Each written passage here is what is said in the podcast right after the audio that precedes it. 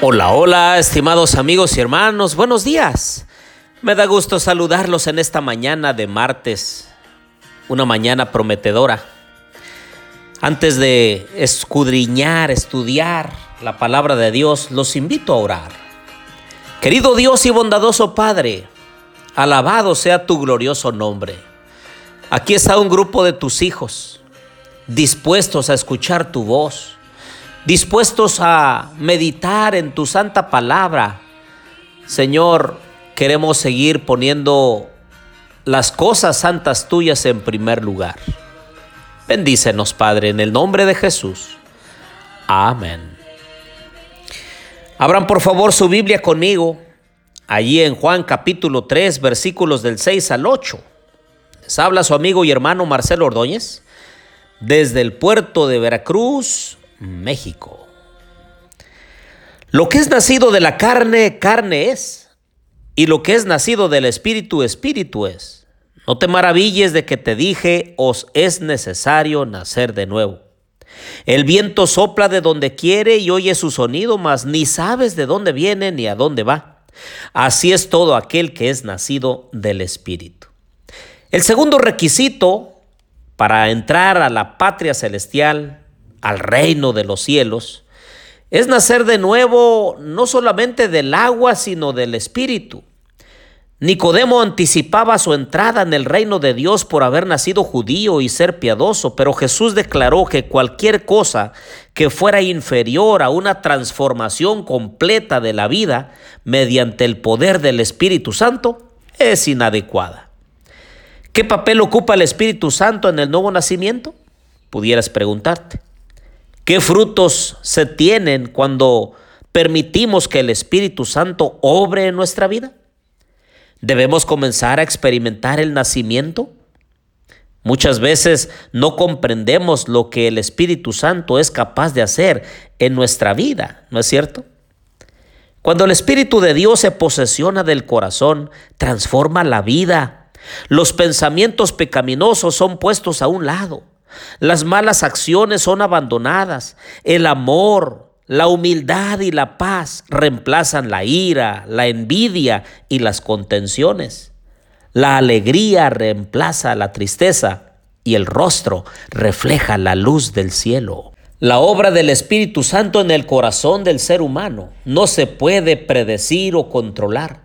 Solo podemos ver los efectos maravillosos en la vida de muchas personas que han sido transformadas. Cuando Jesús toma posesión de nuestras vidas, cuando le amamos con todo nuestro corazón, nuestros pecados pasados son perdonados y olvidados. El Espíritu es el símbolo del poder. Cuando Jesús toma posesión de nuestras vidas, no es solo que nuestros pecados son perdonados y olvidados. Si eso fuera todo, podríamos volver otra vez a arruinar la vida pero entra en nosotros un nuevo poder que nos permite ser lo que por nosotros mismos no podríamos ser y hacer lo que por nosotros mismos no podríamos hacer.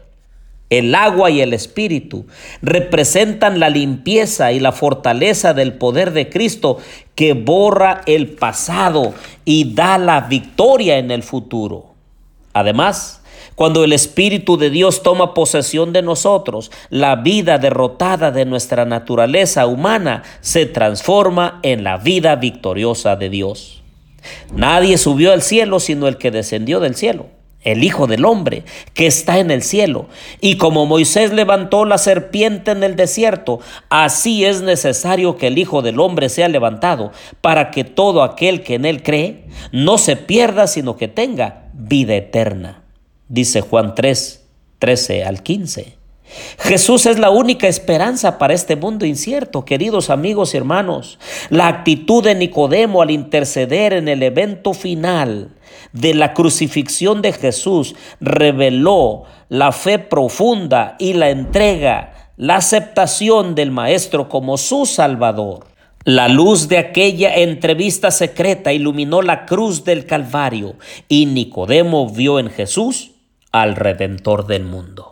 Así es como volvemos a empezar por medio de Jesucristo, cuando le entregamos nuestro corazón y vida. Cuando venimos a Él en cualquier momento o circunstancia de la vida, Él nos acepta. Cuando abrimos nuestro corazón confesando nuestros pecados y le aceptamos por fe como nuestro Salvador, es allí cuando comienza la obra del nuevo nacimiento mediante el bautismo y la obra de transformación del Espíritu Santo.